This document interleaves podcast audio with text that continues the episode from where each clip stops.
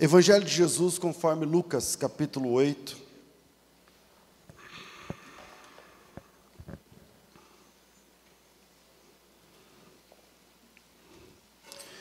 Verso 40. Lucas, capítulo 8, verso 40.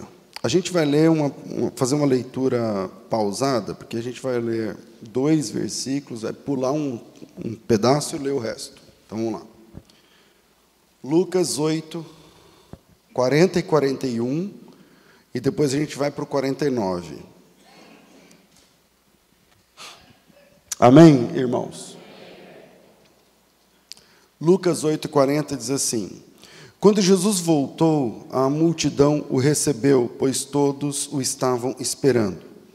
Ora, um homem chamado Jairo, chefe da sinagoga, chegou e prostrou-se aos pés de Jesus rogando-lhe que entrasse em sua casa. Vai até o 42. Porque tinha uma filha única de quase 12 anos que estava à morte, e indo ele, apertava-o a multidão. Agora a gente vai dar um salto para o verso 49. E estando ele ainda falando, chegou um dos principais da sinagoga e disse: A tua filha está morta, não incomodes o mestre. Jesus, porém, ouvindo isto, respondeu: Não temas, crê somente, ela será salva. E chegado à casa, a ninguém, chegado à casa, a ninguém deixou entrar senão Pedro, Tiago e João, bem como o pai e a mãe da menina. Todos choravam e pranteavam, e ele disse: Não choreis, ela está não está morta, mas dorme. Riram-se dele, sabendo que ela estava morta. Mas ele, pegando-a pela mão, clamou: Levanta-te, menina. O seu espírito voltou e ela logo se levantou. E Jesus mandou que lhe dessem de comer. Seus pais ficaram maravilhados, mas ele mandou que a ninguém dissessem o que havia sucedido. Amém. É... Existe esperança para quem morreu, mesmo ainda estando na casa do Pai, Jesus fez alguns milagres de ressurreição. Ele ressuscitou o Lázaro depois de quatro dias de morto. Ele ressuscitou o filho da viúva de Naim, que tinha sido morto e velado, estava indo no caminho para ser sepultado. E aqui Jesus ressuscita uma menina que ainda não tinha nem mesmo tido velório. Então, Lázaro teve velório, sepultamento, quatro dias. O filho da viúva teve velório, não teve sepultamento, porque indo para o caminho do velório, isso é Lucas capítulo 7, ela, ele foi ressuscitado. E aqui, uma menina que não teve nem mesmo velório, não deu tempo de fazer o velório, porque Jesus chegou antes e ressuscitou a menina. O relato da ressurreição da filha de Jairo ele é compartilhado por três dos quatro evangelistas. Três dos quatro evangelhos narram essa ressurreição. Eu sempre falo aqui com vocês, né, quando estou falando sobre um texto que tem mais de um evangelho narrando, que a gente pode pensar em cada um desses relatos. É, Mateus é o capítulo 9, Lucas é o capítulo 8, que nós lemos aqui, e Marcos, salvo engano, é o capítulo 5. É, e eu sempre penso em cada relato assim, como se fosse uma câmera apresentando cenas em si que o outro evangelista não percebeu ou não cobriu. Então, nós temos aqui é, três ângulos diferentes da mesma, é, da mesma cena. Mateus, Marcos e Lucas. Por exemplo, Mateus, por exemplo, mostra que quando Jesus chega na casa isso é Mateus capítulo 9, tem, por exemplo, uma banda tocando. Isso não, o Marcos não fala isso e tal. Tem tocadores. Eu não, eu, banda está sendo por minha conta, mas tem ali tocadores, né? E Jesus manda retirá-los. Lucas, por sua vez, é o único dos três evangelistas que conta esse, esse fato, que dizem duas particularidades sobre a filha de Jairo. Primeiro, que ela tinha 12 anos incompletos, ela tinha 11. Todo mundo fala 12, 12, 12, mas lá ela fala, tinha quase 12. Sabe quando você já está quase na idade, que você já começa a falar a idade nova? É, é, é isso aí. E é, Lucas também mostra que essa menina era filha única, que o Jairo não tinha outras filhas, outros filhos, mas que essa era, uma, era a única filha daquele, daquela família. É, mas foi é, lendo em Marcos que a gente percebe um fato não revelado por outras duas câmeras, por assim dizer, do texto. E este detalhe é libertador. Dias atrás, eu não sei, faz mais de ano, talvez, numa quinta-feira, eu falei sobre, eu entrei particularmente sobre esse assunto. É, o capítulo 5 de Marcos, versos 35 e 36, que traz uma, como eu disse agora há pouco, cada evangelista é como se fosse uma câmera, né? e, é, e essa de Marcos revela uma coisa interessante. Nos, no, em Marcos 30, 5, 35 e 36, diz assim: Falava ele ainda. Então vamos lá. Jesus desceu, tinha uma multidão. O Jairo é o principal da sinagoga, é um religioso muito importante, o principal religioso da cidade. E ele vai até Jesus, e quando ele chega até Jesus, ele fala: Minha filha está doente, está ruim, tá, tal, está morrendo. Eu queria que o senhor fosse minha casa, orasse por ela, tal. E Jesus aceita a proposta. E o Jairo sai puxando Jesus no meio da multidão, até que chegue na sua casa. E no meio do caminho, em todos os três evangelhos, no meio do caminho, enquanto Jairo está puxando Jesus para ir para casa, chega a mulher do fluxo de sangue e meio que atrapalha o Jairo porque a cura da mulher do fluxo de sangue atrapalhou a chegada de Jesus na casa do Jairo. Jesus parou, ficou ali atendendo a mulher tal, conversando com a mulher, alguém me tocou, não sei o quê. E nesse momento, acho que o Jairo não deve ter gostado dessa, dessa situação, e é um contrassenso, né? Tipo assim, o milagre de alguém pode não ser mais, muito bom para mim, porque, enfim, mas aí o Jairo fica ali e tal, e quando Jesus termina de conversar com a mulher, ele, ele retoma. E nisso, nesse ínterim, chegam os, os caras da sinagoga e dizem: não precisa mais, a menina faleceu mesmo. A menina estava morre, não morre, agora morreu. E, e é nesse momento de Marcos 5,35 que diz assim: ó, falava ele ainda quando chegaram dos, um, alguns da casa do chefe da sinagoga e disseram: Tua filha já morreu, não incomodes mais o mestre. Mas Jesus, sem acudir a essas palavras, disse ao chefe da sinagoga: Não temas, crer somente. Então, eu vou deixar três pontos, correndo contra o relógio, excepcionalmente hoje, que agora faltam, são 10 e 20 da manhã, é, e a gente tem que orar pelas famílias, e foi um dia mais especial por conta dos testemunhos, enfim. Eu vou deixar os três pontos, e o primeiro é o seguinte: a fé vem pelo ouvir. Mas, às vezes, para se ter fé, é preciso deixar de ouvir. Pastor, como assim? Então, quando eu li esse texto, eu achei um princípio profundo e maravilhoso para a minha vida, que talvez possa ser para a sua vida também. Nós temos o poder de silenciar algumas vozes à nossa volta. E se você não tem, você precisa ter. Existem pessoas que falam coisas para o nosso bem, mas que nos deixam mal. Sabe o Chaves? Quando o cara está elogiando, mas está acabando com a raça ao mesmo tempo. no Chaves, o Chaves tem isso, né? É, eu não vou lembrar aqui um exemplo e não tenho tempo, mas é, o texto de Marcos 5, 35 e 36 é isso. Jesus, o Jairo está desesperado para levar Jesus para casa, e quando ele consegue, porque Jesus vai atender a mulher do fluxo de sangue. Chega um pessoal da sinagoga e diz para ele assim: não adianta mais, já morreu, já era, não tem mais como, não tem mais o que fazer. Agora vamos falar de velório, de caixão, de terreno e cemitério, de culto fúnebre, de autópsia, de médico, de óbito, certidão, documentação, porque a menina morreu. E aí, nesse momento, Marcos 5, 36, o pessoal falando assim, não precisa mais incomodar o mestre e tal. E aí, o texto do 36 é libertador, porque o texto começa assim, eu estou lendo aqui na atualizada. Jesus, sem acudir, sem prestar atenção nessas palavras, disse ao chefe, não temas, creia somente. Existem pessoas que fazem comentários que são verdadeiros ataques à nossa fé, à nossa comunhão e à nossa esperança. A ideia pode até ser ajudar, mas o comentário acaba com a nossa fé. Como lidar com isso no ambiente da fé? Como lidar com isso no ambiente da igreja? Como lidar com isso no ambiente de irmãos? Ouvir, aceitar, acatar.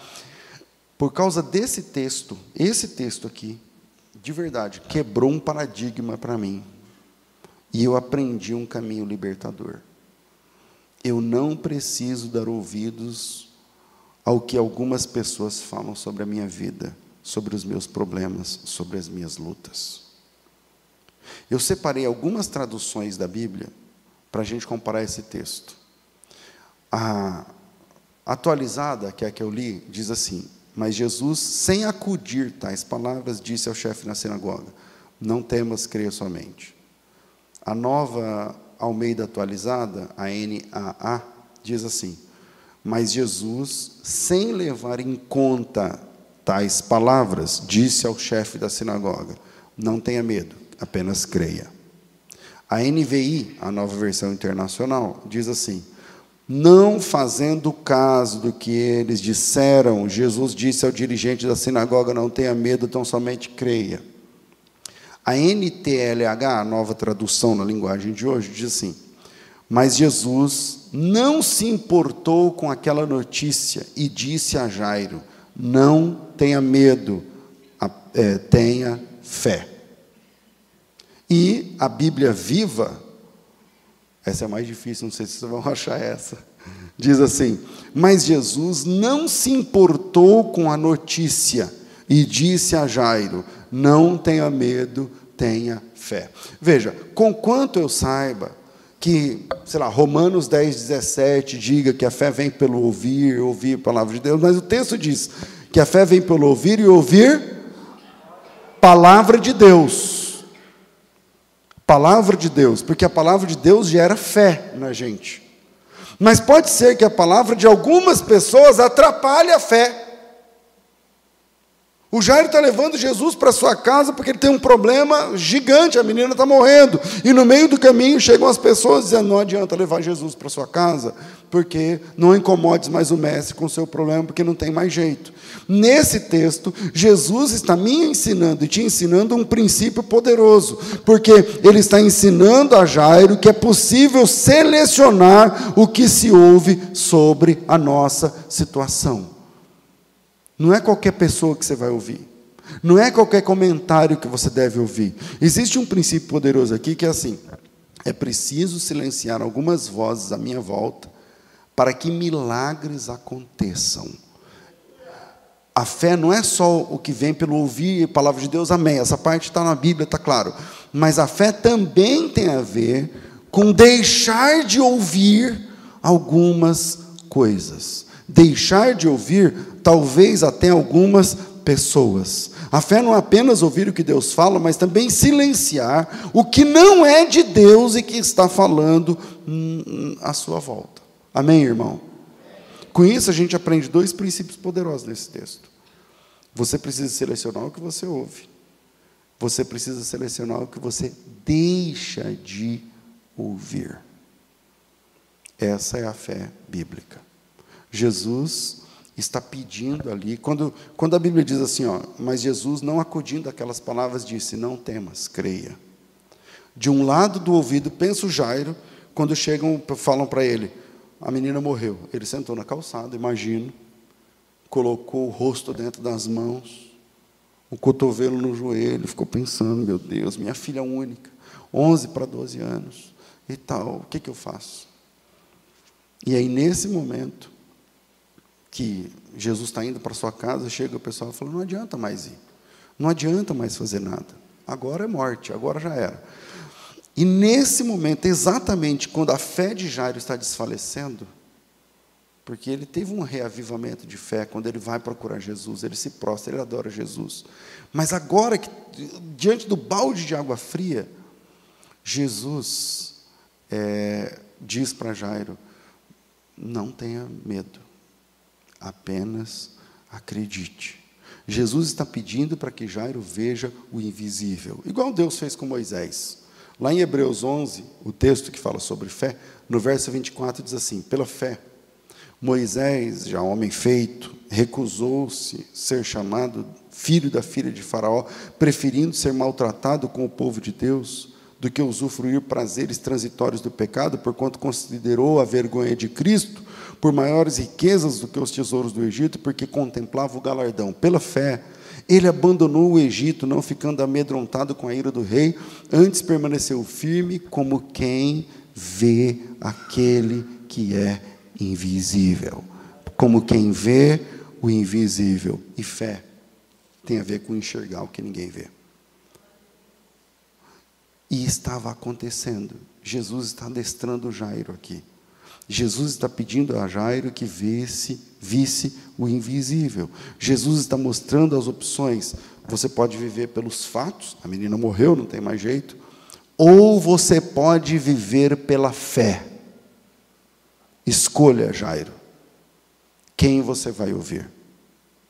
Então, quando a tragédia nos alcança, nós temos a opção de enxergar a ferida ou enxergar aquele que cura toda ferida. É uma escolha que a gente faz. Eu não estou dizendo para você negar realidades. Eu estou dizendo que em, no mundo de hoje, de redes sociais, de todo mundo só eh, criticando, de todo mundo só te jogando para. Você precisa silenciar algumas coisas e ouvir, fechar os ouvidos para algumas pessoas e abrir os ouvidos para a palavra de Jesus. É o que Jesus está falando para Jairo. O, ah, a menina morreu, não adianta mais, acabou. E aí, Jesus, não acudindo aquelas palavras, é como se Jesus tivesse um controle e apertasse o mudo, assim, ó, para aquelas palavras, e dissesse assim: Não ouça o que ele está falando, ouça o que eu tenho a te dizer. Segundo, quem recorre a Jesus precisa estar preparado para ser guiado por Ele. Porque, ok, Jairo foi até Jesus, Jairo procurou Jesus, Jairo adorou a Jesus, está lá no começo. Jairo se humilhou diante de Jesus, ele clamou, ele pediu. E Jesus aceitou ir à sua casa é, para orar pela menina. Vocês sabem a história, no meio do caminho, Jesus atende a mulher do fluxo de sangue. Enquanto ele está atendendo a mulher, a menina morre. E aí, quando a notícia da menina morta chega, tudo muda. Mas tudo muda não é só nesse quesito. Quando a notícia chega, a cena, e aí eu estou falando da figura narrativa da cena, o layout da cena. Porque pensa na cena. O senhor aceita na minha casa orar pela minha filha que está ruim, morre, não morre e tal. Jesus falou, eu vou. Aí, então venha por aqui. Aí ele sai puxando Jesus, a Bíblia diz que era uma grande multidão. E no meio do caminho, Jesus para e atende a mulher do fluxo de sangue. Alguém me tocou, o Jairo fica sem entender. Todo mundo fica sem entender, o Pedro fica sem entender, a multidão te aperta, como assim alguém te tocou? E aí Jesus vai cuidar da mulher do fluxo de sangue e o Jairo fica ali. Esperando, eu não sei se demorou 15 minutos, eu não sei se demorou meia hora, eu não sei quanto tempo demorou, a Bíblia não diz. Mas ele foi uma cura, um atendimento. Quanto tempo dura um atendimento de Jesus? Ficou esse tempo aí. E aí o Jairo fica por ali. E aí, quando termina o atendimento da mulher, o Jairo retoma e vai o Jairo na frente, o desespero no coração, Jesus atrás, até que chega a notícia da menina. E quando chega a notícia da menina, o layout muda. O Jairo, que está puxando Jesus, cai. Quando eu falo cai, eu estou falando down, né? ele cai emocionalmente, né? Ele, ele baixa, ele, ele murcha, e aí você se prepara porque é aqui que acontece uma mudança. Se fosse um filme, a música aumentaria a intensidade e o volume aqui, quando chega a notícia da menina. Porque presta atenção na transição que em Marcos capítulo 5, verso 35 para o 36 tem. Não é somente essa questão de silenciar as vozes, não é somente isso. Porque veja bem, até agora Jairo estava conduzindo, mas diante da confirmação da morte da garota, o Jairo para. E aí Jesus passa a conduzir. O, conduzir, o, o, aquele que conduzia passa a ser conduzido agora.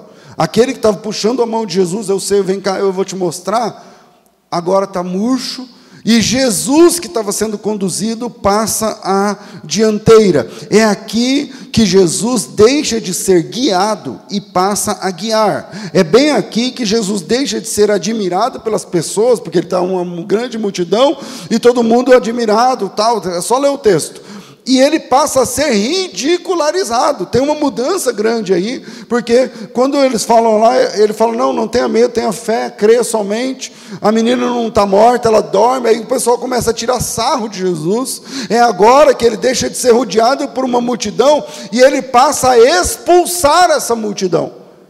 Então há uma mudança de layout em todos os sentidos do verso 35, 36 em diante.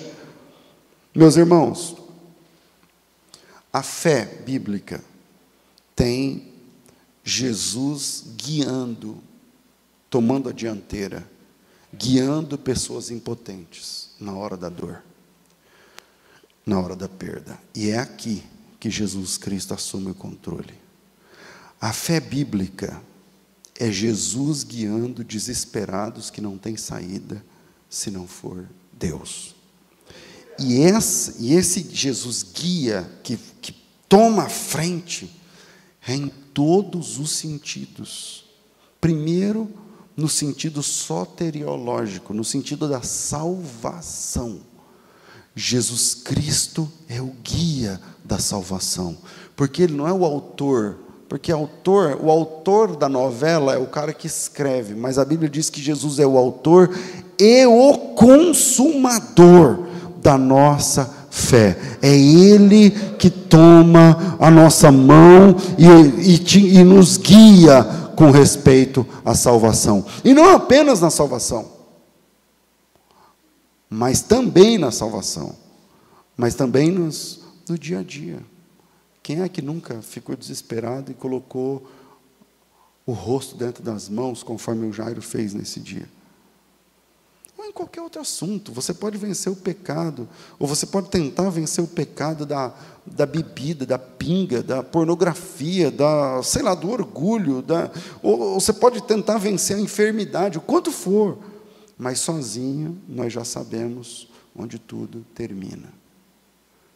Quando Jesus passa a dianteira, quando Jesus levanta e fala assim: Até aqui você tentou me conduzir de agora para frente, sou eu quem toma a tua mão e te levo até o momento da cura. Deixe que Jesus assuma a dianteira da sua vida e te leve para sua casa segurando a sua mão. Sabe por que o Jairo estava puxando Jesus? Porque ele achava que Jesus não sabia onde Jairo morava. Entende? Tipo assim, o senhor vai lá em casa? Vou, então eu te mostro onde é. Não, Jesus não precisa que você mostre onde é nada para ele. Ele sabe. Ele sabe aonde você mora. Ele sabe o que tem dentro da sua geladeira.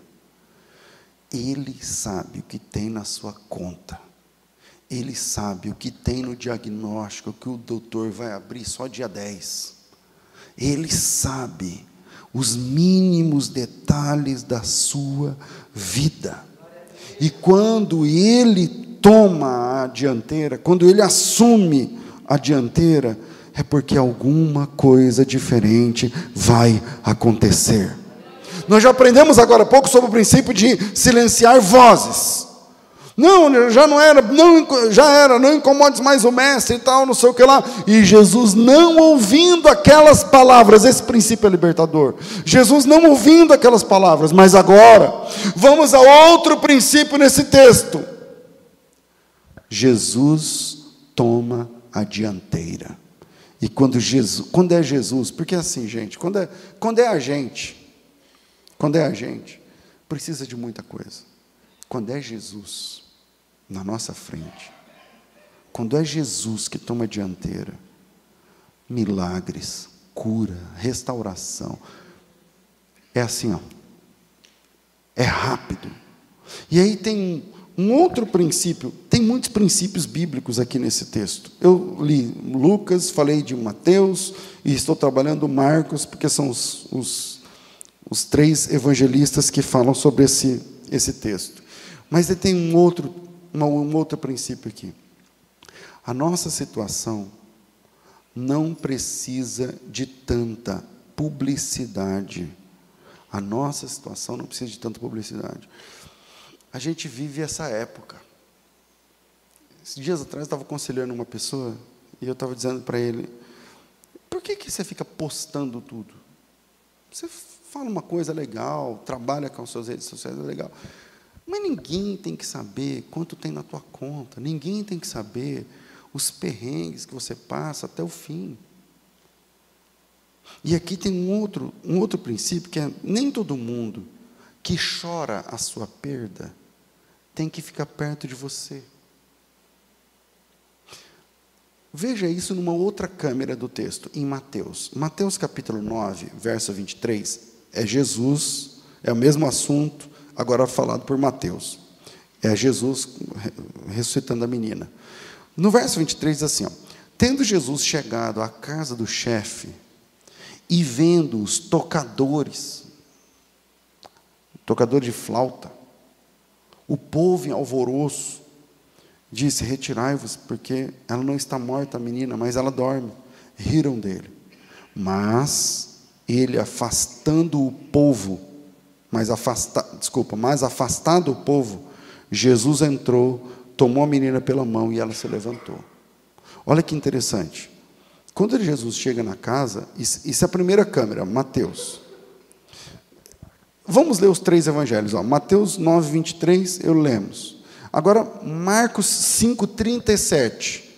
Diz assim: ó, Contudo, não permitiu Jesus que alguém o acompanhasse, senão Pedro e os irmãos Tiago e João. Chegando à casa, sinagoga, à casa do chefe da sinagoga, Jesus viu o alvoroço, os que choravam, os que pranteavam muito. E ao entrar, disse: Por que estáis em alvoroço e chorais? A criança não está morta, mas dorme. Riram dele. Tendo ele, porém, mandado sair a todos, tomou o pai e a mãe da criança e os que vieram com ele e entrou onde ela estava.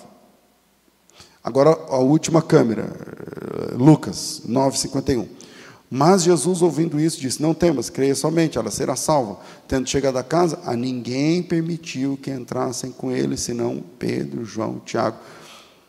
O que esses textos têm em comum, gente? Esses textos têm em comum o fato de Jesus ter dispensado as pessoas em volta. Isso acontece em Mateus, onde tem pessoas tocando, cantando. Isso acontece em Marcos, e isso acontece em Lucas. Agora veja que interessante no texto. Veja, Mateus, a menina não está morta, mas dorme. Riram dele. Quando Jesus chegou, eles estavam chorando. Quando Jesus falou que a menina ia viver, eles começaram a rir. Eles começaram a rir. É, isso também acontece, eu acho que é em Lucas eu não lembro se é em Lucas ou em Marcos, que também fala que quando ela. É, aqui, é Marcos. Marcos, capítulo 5, versículo 38, 39, 40. A criança não está morta, mas dorme. Então riram dele. Espera aí. Presta atenção aqui.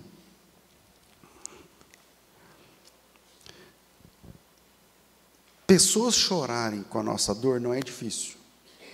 Porque se você se eu contar uma história aqui, eu começo a contar uma história e você que é meu amigo, você que congrega comigo, você me conhece, você chega uma hora que você fala, poxa vida, aí você chora.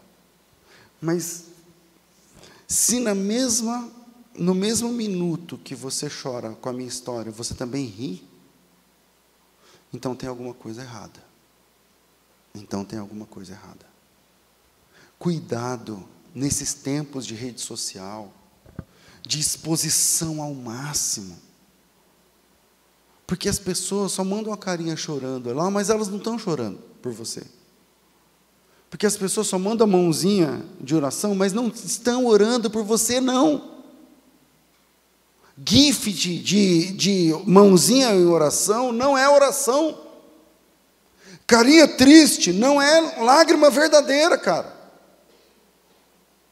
Nesse momento, as pessoas estão chorando, tem tocador de flauta, que eu não sei o que eles estão fazendo na casa do cara, tudo bem, ele é o principal da sinagoga, então morreu a menina, era filha única, o cara é muito importante, então vamos colocar a banda da igreja para tocar. E quando Jesus chega, está todo mundo chorando. Quando Jesus fala assim, ela vai viver, as pessoas, mesmo que estavam chorando, começam a rir. E quando pessoas que estão chorando com a minha dor riem no mesmo momento, então, ou aquele choro não é verdadeiro, ou aquele sorriso não é verdadeiro. Tem alguma coisa errada, tem alguma coisa que não bate. Não querendo espiritualizar tudo, ou dizendo que só Jesus é que tem que saber sua dor. Nós somos uma comunidade, a ideia da comunidade é a ideia comunitária, e a ideia comunitária é terapêutica.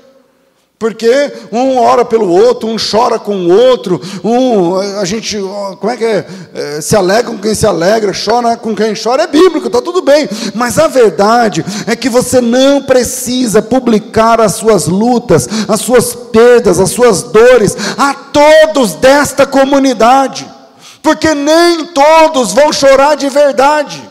E nem todos vão sorrir de verdade. Jesus levou apenas quantos? Três. Quantos discípulos ele tinha? Doze dos mais íntimos, doze. Mas dos doze ele levou três, além do pai e da mãe da garota. Para mim tem um princípio aqui. Pela câmera de Mateus, quando Jesus chega na casa, tem banda tocando. Isso é muita gente. É muita gente. Então dê atenção, irmão, a esse princípio no Evangelho. Antes de cuidar de um problema, resolva a publicidade do problema. Quantas pessoas precisam saber? E por que todo mundo tem que saber? E por que eu tenho que pôr lá? Eu mesmo, tem gente que hoje, ele mesmo vai lá e posta. Estou oh, aqui no hospital, estou aqui não sei o quê. Vai lá no hospital, pra, sei lá, para medir a pressão, já tira a foto da senha e já põe lá. Ô oh, irmãos, ora por mim. Aí a mãozinha, mãozinha, mãozinha, mãozinha. Sabe quantas mãozinhas daquela vai orar por você? Desculpa ser sincero. Ninguém.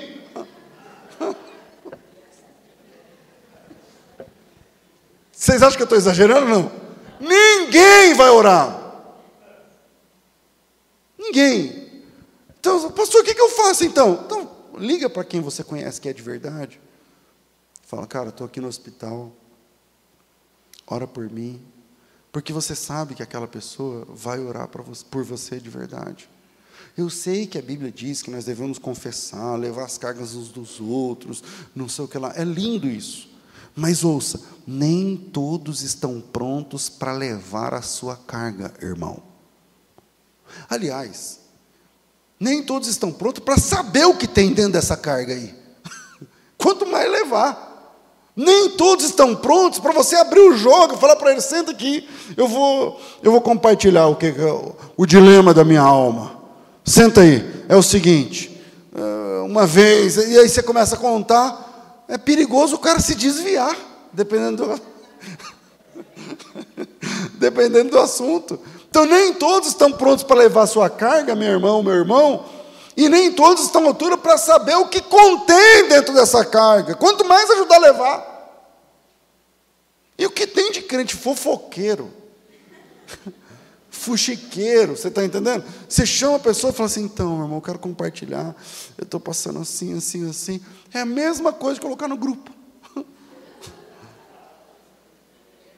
Olha, ver que Jesus está numa grande multidão, porque eu, eu sei disso, porque os apóstolos disseram: Senhor, a multidão te espreme de todo lado, o Senhor disse: Quem me tocou? Ele está numa grande multidão os próprios apóstolos, os próprios discípulos. E aí, quando a menina morre, ele fala assim: Não temas, não ouça o que eles estão falando, creia, apenas acredite no que eu estou falando. Olha para mim, ouça o que eu estou falando, Jairo, não eles. É um princípio. Depois ele se levanta e leva só três. Ele está numa grande multidão, todo mundo está indo com Jesus, é só ver o texto. Mas ele fala assim: chega, a partir de agora, vai eu, você e eles três aqui já era. Ver que Jesus seleciona apenas três discípulos, eu enxergo aqui esse princípio. Apenas os discípulos mais chegados de Jesus tem permissão para entrar no quarto onde está situada a minha dor. Porque quem são os três discípulos mais chegados dos momentos principais? Pedro, Tiago e João. Então, com todo respeito, não é todo mundo que está aqui nessa igreja agora, ou que está na sua rede social com o nome de crente, que tem autorização para entrar no leito de dor e de perda da tua vida. Não é todo mundo, para todo mundo que você conta que você caiu num golpe, não sei o que na empresa. Que você, sei lá. Existe um princípio que apenas os discípulos, não basta ser discípulo de Cristo. Não basta. E está tudo bem, tá? Eu, eu não estou questionando a salvação das pessoas, não estou dizendo que daqui só três são salvos. Eu, não é isso, não. Todo o resto, o Mateus, o Mateus escreveu isso aqui, ele não estava no grupo. Só estava Pedro, Tiago e João. O Mateus mesmo não estava. Aí o Mateus não é salvo? Não, é salvo. Eu não estou questionando a salvação das pessoas. Mas o que eu estou dizendo aqui, antes de você se abrir, parecendo uma mala de mascate, na, na parecendo uma. Você está entendendo para as pessoas? Desculpa. Antes de você se abrir, verifique se aquela pessoa é um dos discípulos mais chegados de Jesus Cristo. Porque se ele for um discípulo chegado de Jesus Cristo, está tudo bem. É um servo de Deus. É uma serva de Deus, ela vai te ajudar. Agora, se não for, ah, é da igreja. Não, não basta ser da igreja. Mas toma ceia, não basta. É pastor. Desculpa, não basta também. Apenas os discípulos mais chegados a Cristo tem autorização para entrar no quarto onde está situada a sua dor. Não são todos da sinagoga, no caso do Jairo, não são todos da igreja, no nosso caso. Pega a história de Jó. Jó compartilhou sua dor com seus amigos. Sabe o que, virou? Uma palestra. Virou um bate-papo, um debate sobre a. E o Jó é o tema. Porque o Bildade fala uma coisa, o Zofar fala outra, não sei o quê. Teve um dias que eu, uma pregação aqui na quinta que eu falei sobre a teologia dos amigos de Jó. Está no canal do YouTube quem não assistiu. Quem não estava aqui no dia. Então o Jó compartilha sua dor com seus amigos, e em troca ele começa a receber argumentos e julgamentos. É, porque você não sabe, mas quem está se coçando com o caco de telha é ele. Jairo levou só quem Jesus escolheu.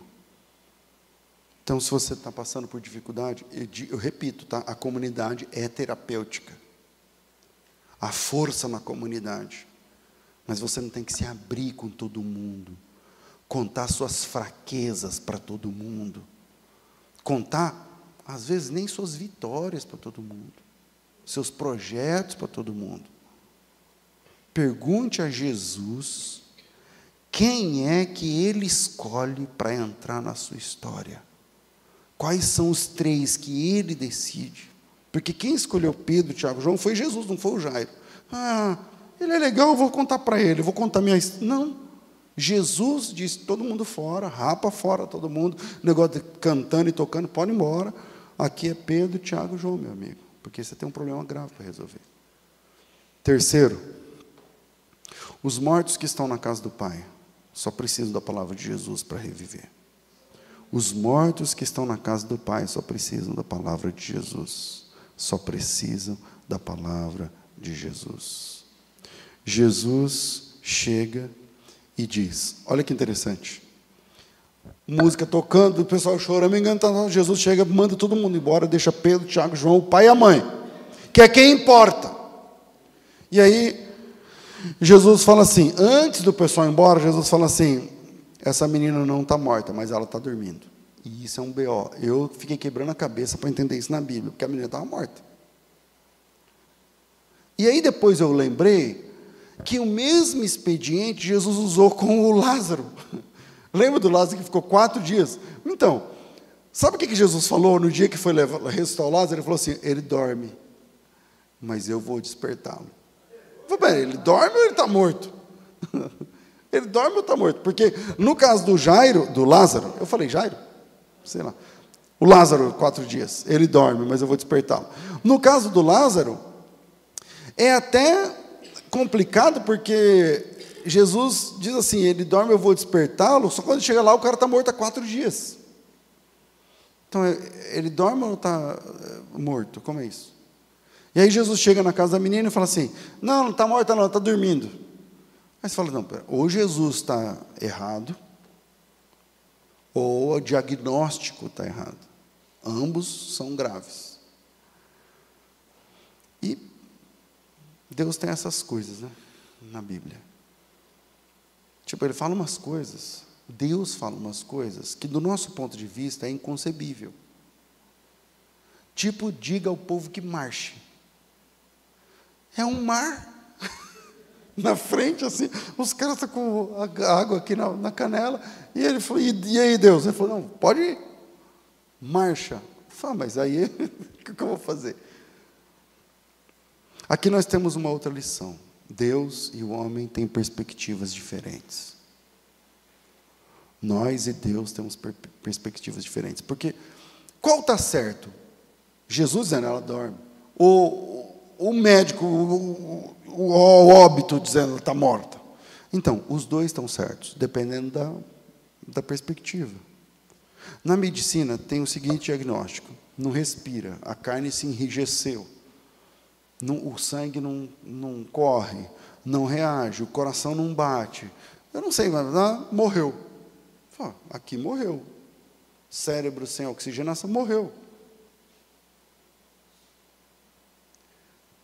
Só que para Deus, esse diagnóstico não é final. Para nós é, para Deus não. Então a questão aí é a questão de perspectiva. Na fé é a mesma coisa. Pensa na igreja. A pessoa se afastou da fé, sumiu, não toma ceia, não congrega mais, não participa, começa a viver uma vida fora da palavra de Deus, abandonou o ministério que desenvolvia, não sei o que lá. Qual é o diagnóstico? Morreu. Morreu na fé, está desviado, está desviado. Acabou. Só que Jesus tem o diagnóstico dele. E isso é muito interessante. Até para mim, por exemplo, você vem, você conta a sua história para mim aqui em cinco minutos. Eu falo, você está morta, você está morta, irmã, espiritualmente. Você está desviada, você está fora. O que, que eu tenho que fazer? Ah, você tem que se reconciliar, você tem que pedir perdão, você tem que, sei lá, você tem que. Tá, esse diagnóstico é meu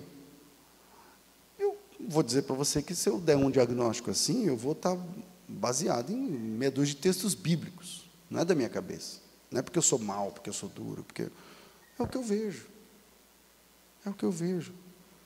Quando Jesus chega, o pessoal está chorando, está pranteando, tal. Aí Jesus fala: ela não está morta, ela está dormindo. O pessoal começa a rir. Começa a rir. Por quê? O que nós sabemos sobre estar morto é diferente do que Jesus sabe sobre estar morto. Nós sabemos o básico: parou de respirar, morreu.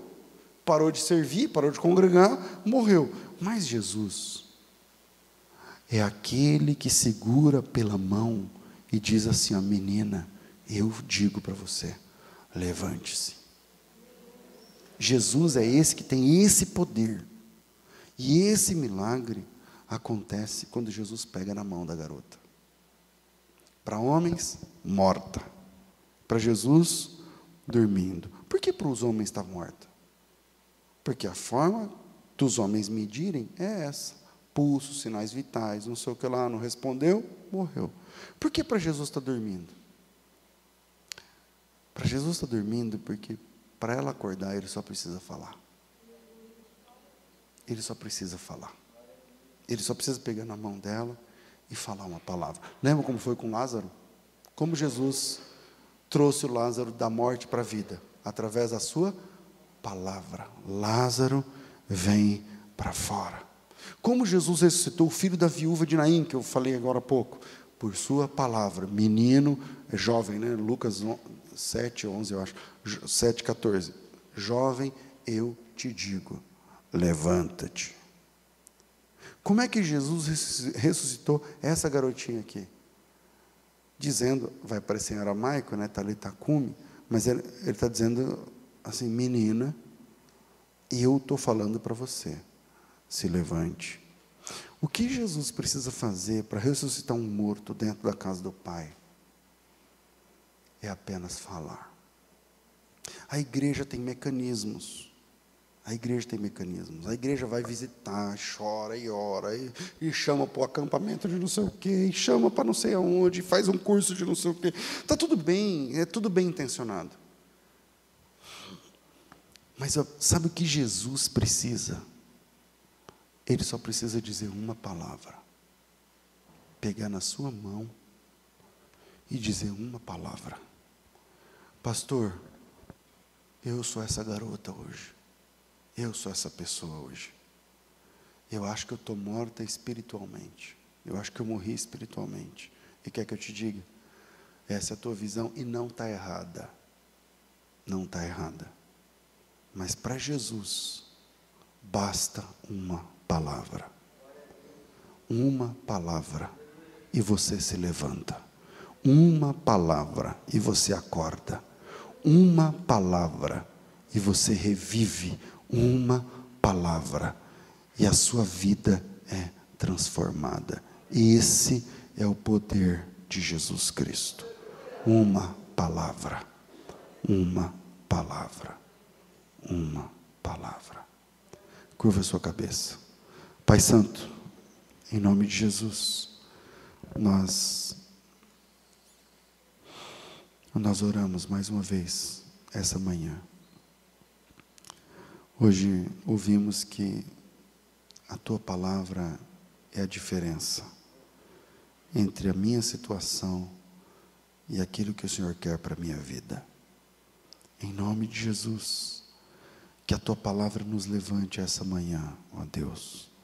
Que a tua palavra venha forte o bastante, com muita força, para arrancar as nossas raízes que cresceram em um terreno que não é teu, para nos colocarmos novamente plantados junto ao ribeiro de águas, conforme diz o Salmo primeiro.